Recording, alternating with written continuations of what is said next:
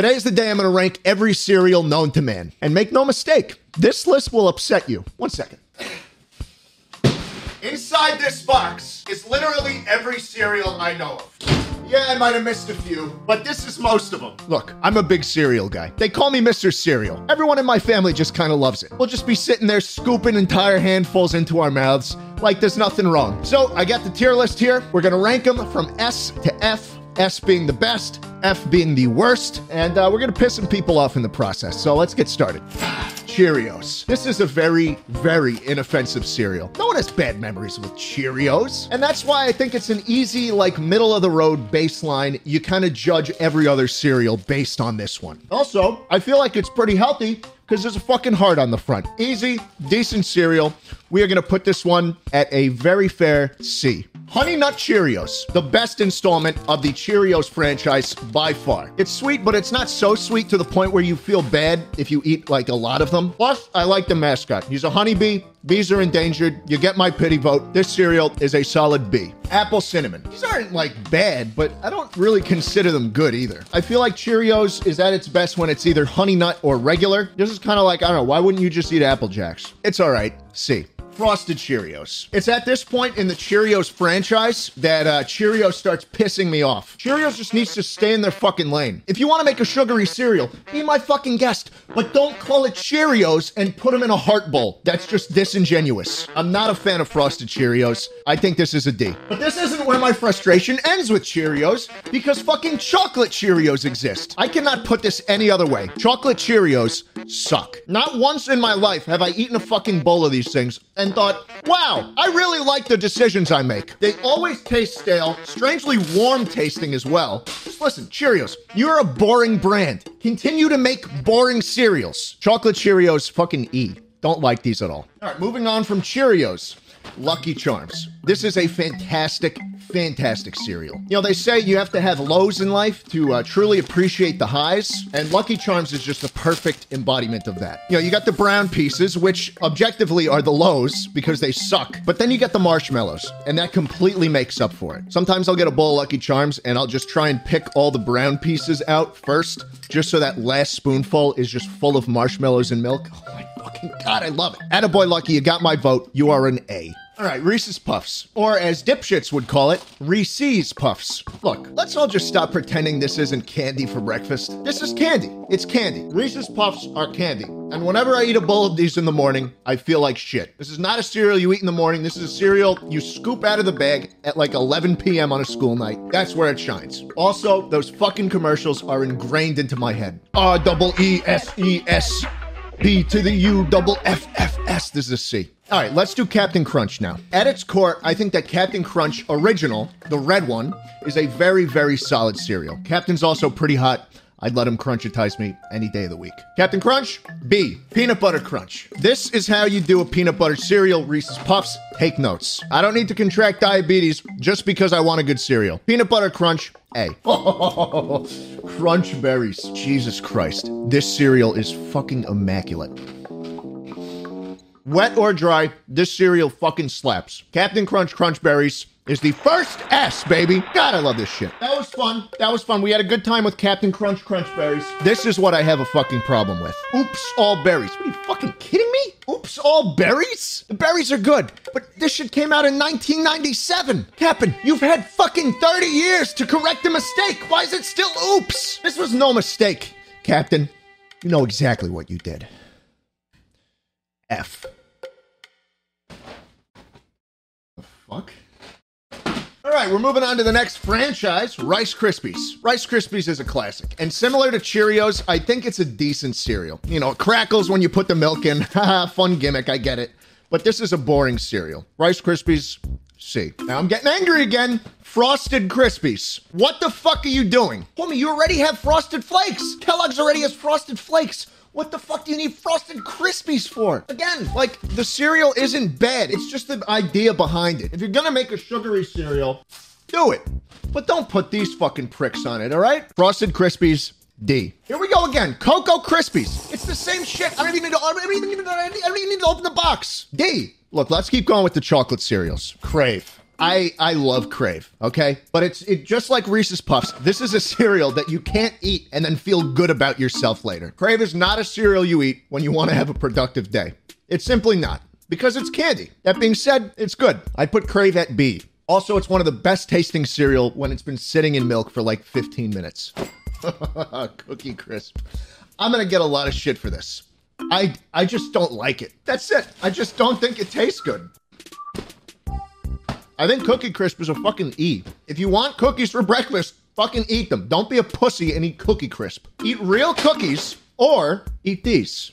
Oreo O's. I have very few words to say about Oreo O's, apart from the fact that I, I just I just don't see a reason why cereal needs to taste this good. It's fucking delicious. I prefer this to actual Oreo cookies. Could have been a little more creative on the name, but hey, it gets the job done. Oreo O's, emphatic S. I am I'm terrified to look at the nutrition label. Okay, Cocoa Puffs. I, I don't I don't hate Cocoa Puffs. I just think they're a little too much. You pour these puppies into a bowl, you put some milk in there, you're drinking fucking Nesquik in five seconds. I'm giving it a C. I'd suggest Crave or Cocoa Pebbles instead. All right, here we go. Cocoa Pebbles are the good version of Cocoa Krispies. B. Fruity Pebbles. Fruity Pebbles are the good version of Trix. I said it. I don't like Trix. Which brings me to Trix. Trix is the shitty version of Fruity Pebbles. You want a fruity cereal? Go with Fruity Pebbles. Fuck this stupid ass mascot. He's like the dollar store version of the fucking thing from Cocoa Puffs. Silly Rabbit, Trix are for kids. Exactly, because kids can't tell what good fucking cereal tastes like. Fuck you. Frosted Flakes. This is another one I just don't get. Kellogg's literally took a cereal that they already had, added more sugar to it, gave it a tiger mascot, and thought they could get away with it. The cereal is underwhelming dry and just straight up bad when it's wet. Also, Kellogg's, don't think we missed that commercial where Tony was complicit in police brutality. Frosted Flakes, D. Not a fan. Finally, something good. Cinnamon Toast Crunch. Cinnamon Toast Crunch is one of the few cereals that has a ton of marketing money behind it that actually tastes good. When you leave these in milk for too long, they get a little bit soggy, but even then, I'm not too upset to eat them. Only reason I'm putting these at B is because there's a better version available French Toast Crunch. I ate the whole box. I thought I could get away with opening it and waiting for the rest of the cereals to arrive. Uh, I couldn't. I ate the whole fucking thing. I'm a sucker for maple syrupy cereals. This cereal is an easy A, but it gets better. Oh my god. The Eggo cereal. This is another maple syrup tasting cereal that is just fucking delicious. The smell of it is just. God, it's, it just smells so good. Ever since Waffle Crisp decided to just fucking vanish, I've been looking for a cereal that could rival it, and this is that cereal. I will always pick pancakes and waffles before cereal. I always load up on the maple syrup, that natural fucking maple syrup from Vermont, wherever the fuck. This stuff is the next best thing. Probably my favorite cereal of all time. S.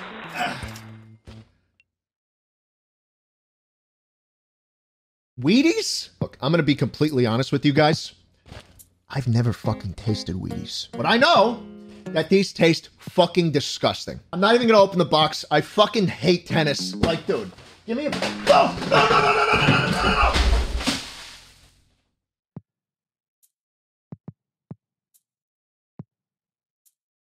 We're good.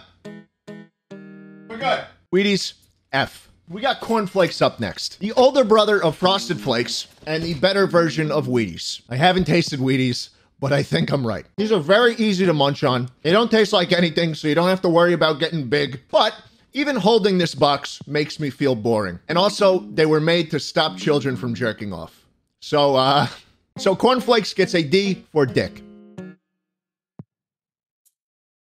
I feel anything but special when I'm eating Special K. This cereal is an E. Luckily, they have a chocolate version, aptly titled Chocolatey Delight. And you know, it's chock full of chocolate, but you open the box, and there's no fucking chocolate in it.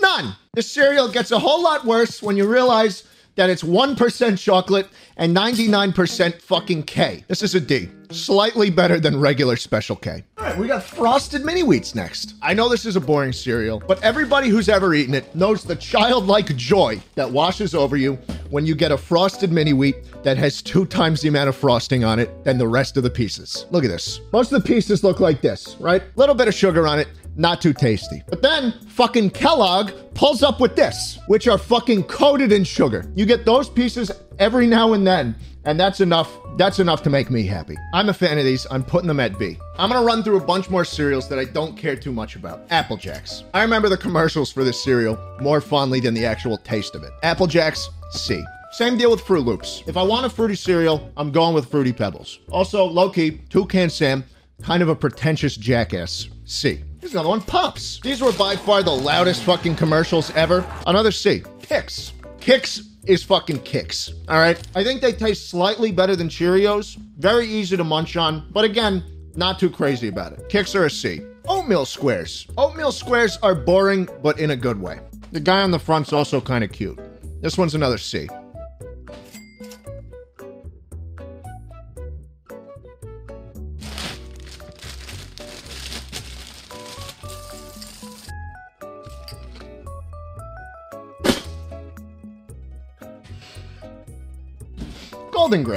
Look, I think Golden Grahams are good. They taste like graham crackers. You mix some marshmallows in there, I think you got a winner. But otherwise, I think this is a B. I feel like I remember like a s'mores cereal with Golden Grahams, but I could be wrong. Honey Bunches of Oats. I think Honey Bunches of Oats is the best tasting healthy cereal. The spoonfuls you get sometimes with the really big ass pieces of granola on it, always the best. I'm putting Honey Bunches of Oats at B. oh my god. It's really a shame that they don't sell O's in more places. I can't really consider this a healthy cereal, but they always advertise that there's like good things in the middle. That's bullshit.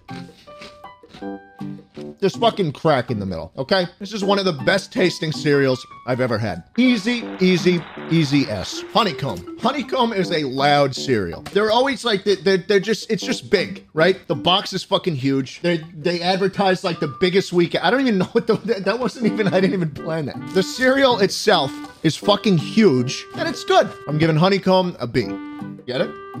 B? Quisp.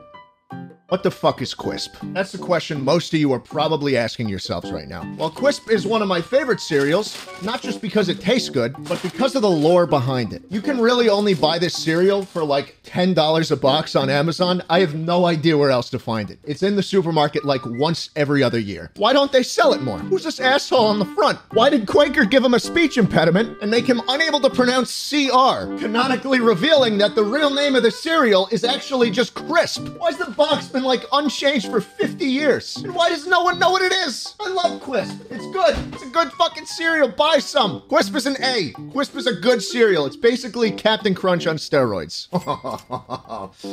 oh my god, Count Chocula. This is this is just bliss. General Mills only sells this shit during Halloween. And I'm not lying when I say that it is one of the few things I look forward to in October. It's just a better version of Lucky Charms. Who knew that replacing the shitty brown pieces with chocolate pieces would be better? God, I love this shit. Count Chocula, fucking S. I just realized Fruity Pebbles has been sitting down here the whole time and I already rated it. Fruity Pebbles B.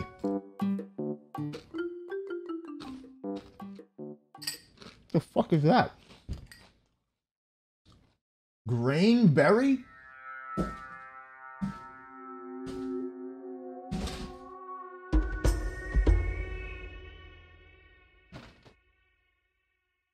Grainberry with onyx Onyx Sorghum? What the fuck? It's fucking gray! It's gray! The cereal is gray!